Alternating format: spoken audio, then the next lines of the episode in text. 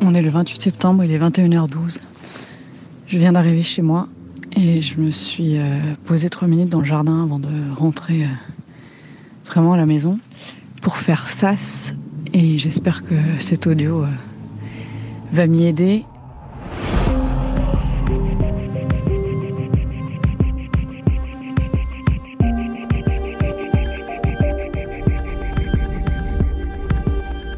Les enquêteurs, pour les premières constatations, ce sont les victimes qui défilent à la barre. Et l'on plonge un peu plus loin encore dans la réalité des attentats, mais aussi de l'après. Pour Maureen, Maya, Aristide, Olivier, Laura, Edith, pour Arthur aussi, qui a réussi à fuir la salle du Bataclan, indemne physiquement, mais comme tous, traumatisé. Xavier, lui, écoute ses récits depuis sa place sur les bancs de la défense, juste devant le box des accusés, puisqu'il défend l'un de ses hommes, Mohamed Amri. Et moi, avec ma consoeur Sophie Parmentier, j'en rends compte pour l'antenne de France Inter, le site internet ou en live tweet. Et puis certains soirs, c'est aussi à la brasserie des Deux Palais que ça se passe, juste en face du palais de justice, où l'on voit se rassembler tous ceux qui ont besoin d'un peu de réconfort, d'échanger quelques mots avant de rentrer chez soi. Parce que vous allez l'entendre, ces journées de témoignage ne laissent personne indemne. «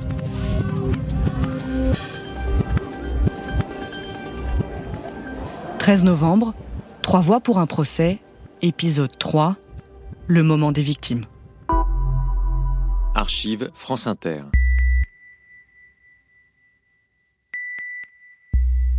On était à proximité du bar, contre la barrière, avec mon compagnon de l'époque, et on est dans le champ. On est vraiment directement dans le champ. Donc lui me dit très vite, au sol fait la morte. Et euh, on se retrouve au pied d'un des tireurs. Je me prépare psychologiquement. Je me dis que je me dis qu'on est là à deux. Notre fille, elle a un peu moins de 7 ans. Et je me dis que quand même, il faut qu'il y en ait au moins un ou deux qui sortent de cette salle. Euh, c'était une journée qui n'a pas très bien commencé parce que je me suis agacée contre ma fille Benjamin, qui a deux ans et demi. Et donc, euh, on s'est mal séparés ce matin quand j'ai déposé à l'école. Et je m'en veux beaucoup parce que la raison pour laquelle je me suis agacée, euh, c'est que clairement, je, j'étais un peu anxieuse à l'idée de cette journée et de ces cinq semaines qui démarraient et, euh, que ce soir je rentre trop tard pour la voir et pouvoir lui expliquer avec, voilà, avec des mots qu'elle puisse comprendre qu'elle n'y est absolument pour rien et que c'était ma faute à moi. Et puis voilà, et puis effectivement, euh, c'est comme je m'y attendais, assez lourd. Et puis euh, il y a aussi euh, ce chiffre en fait, auquel je pensais là sur mon vélo en entrant. C'est qu'aujourd'hui on a eu 13 témoignages et qu'il y en a 350. On est le 28 septembre, il est 21h30. Euh, je suis chez moi. Je peux pas écouter un témoignage de victime du 13 novembre sans m'imaginer à sa place. Putain, ça, aurait pu être moi. Qu'est-ce que ce serait euh, si c'était moi qui m'étais pris cette explosion, si c'était moi qui m'étais pris ce boulon, si c'était moi qui euh, avait été blessé, ou peut-être tué. Et, euh, en fait, c'est hyper bizarre, quoi. J'écoute ça avec beaucoup d'empathie, mais aussi avec une partie qui est complètement... Euh, je, me projette tellement que ça enlève une certaine distance qui permet l'empathie. C'est assez étrange. En revanche, ça résout pas complètement ce problème de distance avec les gens qui n'ont pas vécu ça. Et le fait que j'ai pas l'impression euh, que, que, ça va rapprocher victime et pas victime, d'écouter toutes ces horreurs pendant des semaines et des semaines. On est le 29 septembre, il est 21h41 et je viens de rentrer mon vélo en arrivant chez moi. Et je suis dans mon jardin exactement au même endroit qu'hier. Je ne sais pas si je suis en train d'instaurer un rituel ou pas.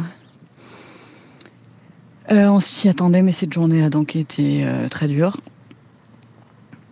Euh, ça, fait partie des moments où on est bien content de porter un masque parce que ça se voit un peu moins quand on pleure. Voilà, il y a eu des témoignages bouleversants. Il y a eu d'abord les, laissés pour compte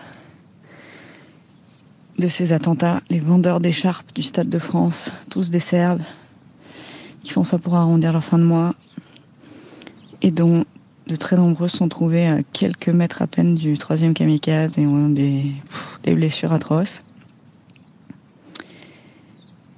Il y en a une qui a eu l'ablation d'un poumon, euh, l'autre qui est passé un an à l'hosto, bref. Et on se doute en plus, euh, voilà, dans la manière dont ils relatent, euh, ils n'ont pas le même niveau social que les autres et, et ça en a fait un peu des sous-victimes et c'est terrible. Et alors l'apogée en plus, c'est quand il euh, y a un mec qui, en plus était pas là au moment où on l'appelle, et puis finalement il est quand même dans la salle, donc il vient, enfin bref. Il s'avance, en plus il n'est pas tout seul. Euh, il y a une femme euh, à côté de lui, très belle, blonde, assise dans un fauteuil. Et il déroule son témoignage et on comprend donc qu'il était là-bas, qu'il était avec sa femme, qu'il a été grièvement blessé. Et puis on comprend que sa femme aussi a été blessée. En fait, on comprend qu'elle est hémiplégique. C'est pour ça qu'elle est dans ce fauteuil. Et puis on comprend qu'elle a aussi reçu un boulon dans le cerveau. Et puis il dit, euh, pour plein de choses, elle est devenue une enfant de 5 ans. Et puis on comprend un peu plus loin encore qu'elle ne parle plus. Et donc ça a duré, je sais pas, trois quarts d'heure. Et il y avait cette femme qui souriait de temps en temps, et dont on n'avait aucune idée de ce qu'elle percevait, de ce qui était en train de se jouer. J'ai trouvé ça tellement atroce et tellement, je sais pas, à la fois triste et malaisant. Et, et lui, son mari, il parlait d'elle et, sans qu'on ait idée en fait de si elle en avait conscience. Et j'ai trouvé ça terrible, mais vraiment terrible. Et puis après, on est passé euh, aux victimes des premières terrasses, le carillon. Il y avait la colère d'un mec, Olivier, qui en veut euh, à beaucoup de gens, y compris les journalistes. Il y avait l'immense tristesse de Maya. Maya, oh là. Ils étaient cinq en terrasse. Son mari et trois amis. Son mari est mort. Sur les trois amis, il y avait deux sœurs jumelles. Elles sont toutes les deux mortes. L'autre survivant, elle, ils ont été grièvement blessés. Et c'est devenu tellement douloureux que, que l'autre survivant, euh, il a coupé les ponts. Il a plus voulu la voir. Ils sont vus une fois. Et on sent qu'en fait, elle a tout perdu, quoi. Euh, je ne sais même pas combien de victimes on a passé aujourd'hui, je dirais peut-être comme hier, une quinzaine, donc on a dû en faire moins de 30 sur les 350. Voilà.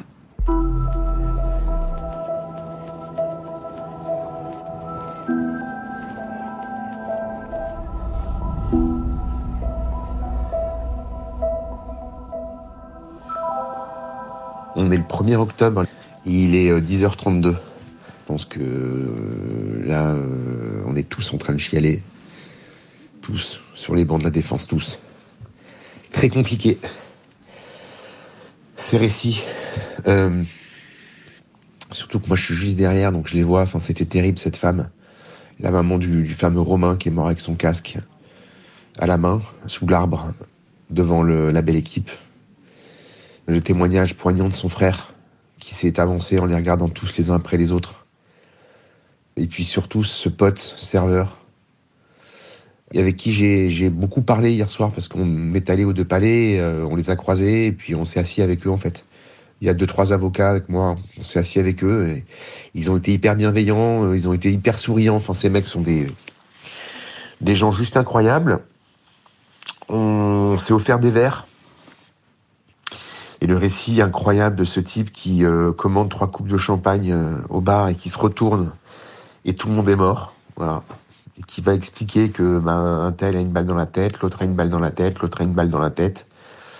Et son pote qui est à l'extérieur du bar, allongé sur le ventre, enfin tout ça c'est d'une putain de violence et en même temps c'est dégagé de, du récit de ces mecs-là et de leur sourire une telle humanité euh, et une soif de vérité aussi. Que voilà, j'ai passé euh, un bon moment avec eux. Euh, témoignage aussi incroyable de Aristide et de sa sœur qui est voltigeuse. Et lui qui, qui était rugbyman. Enfin, c'était. Et quand on a des gens qui ont pris une balle dans le torse, dans la jambe, avec des tendons éclatés, déchiquetés, euh, qui ont vu la mort et qui s'en sont sortis, euh, mais qu'ils ne peuvent plus euh, ni voltiger, ni jouer au rugby, et qui versent pas une larme, et qui disent simplement, bah en fait, on est très content que ces gens soient défendus. Je trouve que c'est putain de génial, c'est magnifique. Archive France Inter c'est en fait les cris euh, des gens qui n'étaient pas des cris de joie euh, encore euh, pour acclamer un morceau supplémentaire ou applaudir. C'était des cris étranges, un peu. Ça m'a fait penser à une bousculade au premier abord. Et oui, très vite derrière des coups secs en fait. Et les terroristes qui crient à la Wagbar. Et j'ai commencé à être touchée.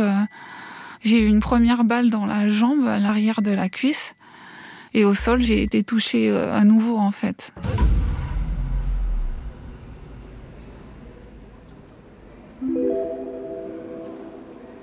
On est le mercredi 6 octobre, il est 20h29.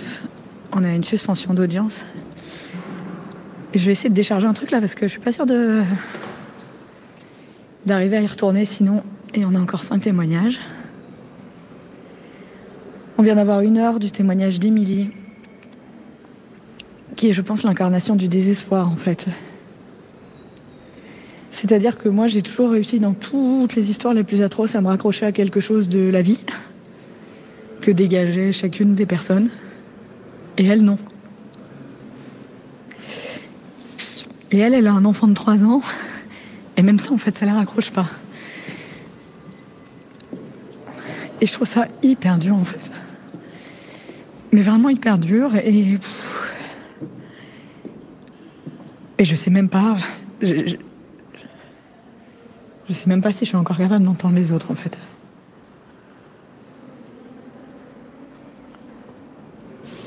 Je vous laisse.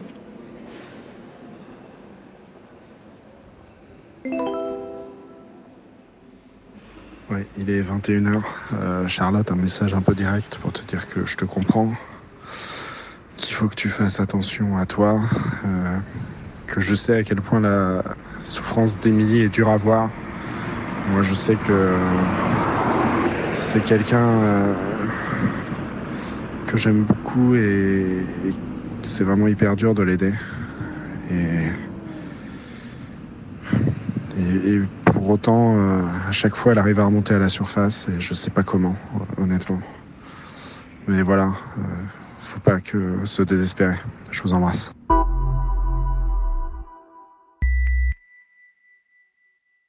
C'est aussi euh, les, cris en fait d'aide, euh, de désespoir en fait, et entendre des gens mourir en fait. Et ça c'est, je pense que c'est pour ça que depuis j'ai une très forte sensibilité au bruit. Euh, je suis capable d'entendre beaucoup de choses. En fait, le moins de détails, bon. Et c'est très fatigant d'ailleurs maintenant. Et mais entendre les gens agoniser en fait. C'était, euh, c'était vraiment horrible.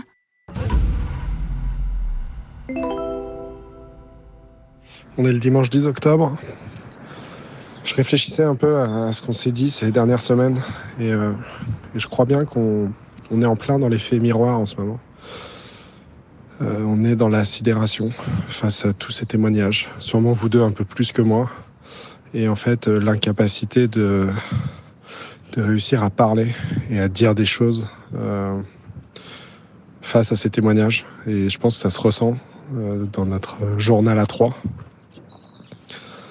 Et voilà, moi, ma modeste expérience sur le sujet, c'est que il faut quand même réussir à en parler. Il faut débriefer, il faut sortir ce qu'on a, même si euh, c'est pas abouti comme réflexion, tellement le, choc d'entendre tout ça est gros. Et puis il sera toujours temps d'affiner après. Mais euh, rien sortir, c'est vraiment un risque et juste se dire on va attendre la fin des cinq semaines et, reprendre comme si de rien n'était. Je crois pas que ça va fonctionner. Voilà, je vous embrasse. Je vais aller me faire un petit gigot au CEP. On est dimanche euh, et il est 14h03. Et euh, je crois que l'audio de d'Arthur m'a fait euh, comment dire me débloque ce nœud que j'ai dans la gorge et qui m'a empêché de vous parler pendant une semaine. Alors, je suis passé quelques fois pendant la semaine, mais je peux pas rester trop longtemps parce que je crois que la semaine dernière, je m'en suis toujours parmi en fait. La belle équipe, moi, c'est ça m'a vraiment traumatisé.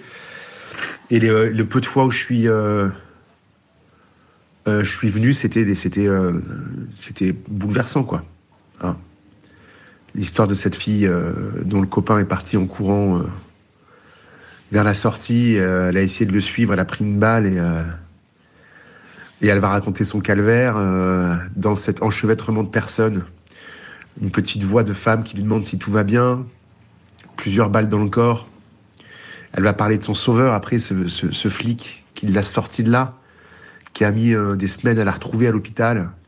Et puis euh, la séparation, la rupture avec, avec ce, celui que, pour lequel pourtant elle a euh, réussi à trouver une excuse. Voilà, et c'est là que tu as raison, Arthur. tout ça nous plonge dans une sidération qui nous empêche d'exprimer, en tout cas moi qui me, coupe la parole. Mais tu as raison, il faut se forcer et, euh, parler et discuter de tout ça avec euh, ceux qu'on aime. Et ça fait du bien de pouvoir vous reparler les copains. J'ai très hâte de vous voir. On est le vendredi 15 octobre, il est 20h28. Je suis partie avant la fin de l'audience euh, parce que j'avais fini les trucs radio et que c'est Sophie qui assure le live tweet aujourd'hui. Et puis surtout parce que je suis épuisée et que clairement je suis en train de flancher. Euh, ce matin, je suis allée courir et pendant tout le temps, j'avais l'impression d'avoir un énorme poids qui m'écrasait la poitrine et qui m'oppressait. J'ai mal partout. Et puis aujourd'hui à l'audience, euh, il y a eu une maman qui est venu euh, témoigner de la mort de sa fille Caroline, 24 ans, morte d'une balle dans la tête au Bataclan et euh, et elle a appelé sa fille par ses surnoms et son surnom c'était ma carotte. Et carotte c'était exactement le même surnom qu'on donnait à nous, à notre Caroline qui s'est suicidée à 27 ans. Autant dire que, que ce témoignage a été très très douloureux pour moi. En fait, c'est assez simple. J'ai pleuré tout le temps et j'ai pas écrit une ligne. Donc j'ai activé l'atout euh, cellule psy et je vais voir si je peux avoir un rendez-vous la semaine prochaine. On est le 15 octobre, il est 21h30. Je viens d'écouter ton message, euh, Charlotte. Euh, moi, je sais pas si je vous l'ai déjà dit, mais il m'a fallu peu près euh, un mois et demi avant de comprendre que j'avais besoin d'un psy, après le 13 novembre. Euh, malgré euh, tous les appels du pied que j'avais pu recevoir. donc bravo pour ta lucidité et le fait que tu laisses pas ton ego te, se mettre en travers de ta route pour prendre les bonnes décisions.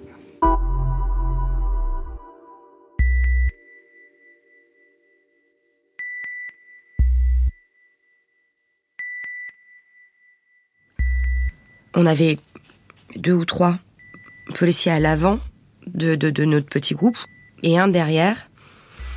Ils ont pris un petit garçon dans les bras, ils lui ont mis un blouson sur la tête et ils nous ont dit on va descendre, sauf qu'on peut pas avancer. Donc ils nous font marcher vraiment au pas extrêmement lentement. On marche sur les corps, quoi. On essaye de pas le faire. Mais euh, et puis on voit ce qui se passe dans la fosse. Et c'est le le volume de corps qui est spectaculaire. Le 19 octobre, il est 20h51. euh, je suis dans mon jardin. Euh, voilà, j'ai mon premier gros, gros, gros coup de barre euh, physique. Euh, je passé au procès rapidement tout à l'heure. Écouter mon copain David, euh, qui était otage dans le couloir, témoigner. Puis aussi croiser un peu tout le monde. Et en fait, je suis rentré chez moi et, et je me suis allongé, je me suis endormi euh, avec ma Diane sur, le, sur moi. On est jeudi 21 octobre, il est 9h47. Il faudrait que je me prépare pour aller euh, au palais et je n'ai aucune énergie. Je suis absolument totalement vidée. Euh, J'ai donc été voir euh, le psychiatre euh, qui était disponible pour les journalistes qui le souhaitaient pendant V13 à l'hôpital militaire de Bégin. J'y suis restée deux heures. Ça m'a fait du bien, ça m'a vidé. Vraiment, j'en suis sortie avec la sensation de. à la fois d'avoir déposé quelque chose, mais d'une intense fatigue.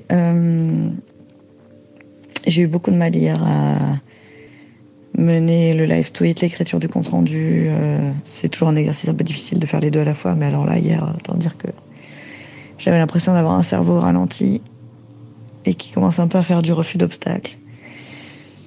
Bref, toujours est-il qu'aujourd'hui, euh, on a des gens que je connais qui viennent à la barre. Euh, Aurélie Sylvestre, qui, a, qui était enceinte de son deuxième enfant avec un fils qui en avait trois lorsque son compagnon Mathieu Giraud a été tué au Bataclan. Il y a aussi la famille euh, du petit qui était dans le Bataclan avec sa maman et sa grand-mère. Euh, voilà, donc ça reste quand même de secouer un peu à la barre aujourd'hui. On est le 25 octobre, il est 21h08. Euh, je crois que j'ai rattrapé un peu tous les témoignages que j'avais pu rater. Entre la web radio vraiment suivre les live tweets, il y en a toujours qui passent entre les mailles. Donc là, je me suis refait un peu une grosse session. C'est euh, évidemment pour avoir tout lu, mais aussi pour me rassurer euh, avant d'aller, moi, passer à la barre. Euh, je sais maintenant que ce sera jeudi en ouverture à 12h30. Et je me sens vraiment prêt.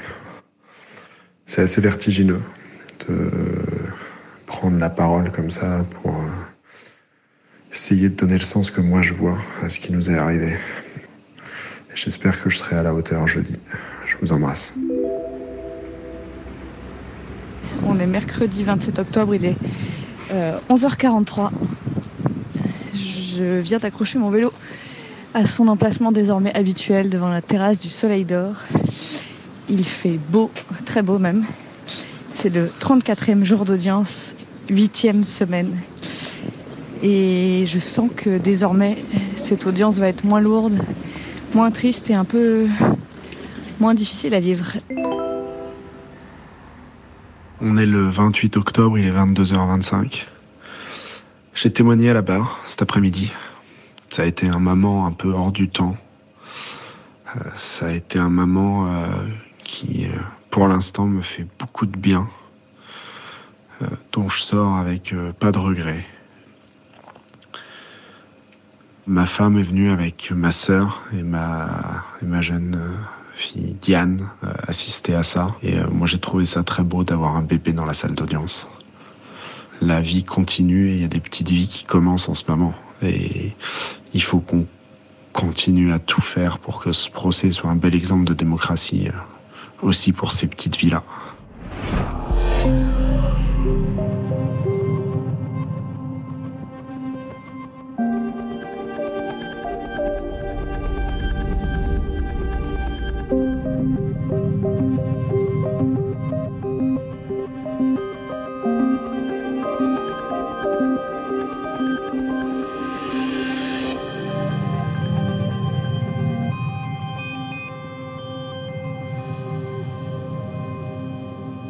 Dans le prochain épisode, c'est des interrogatoires des accusés qu'il sera question à l'audience, et donc aussi dans notre conversation. 13 novembre, Trois voix pour un procès, est un podcast original de France Inter.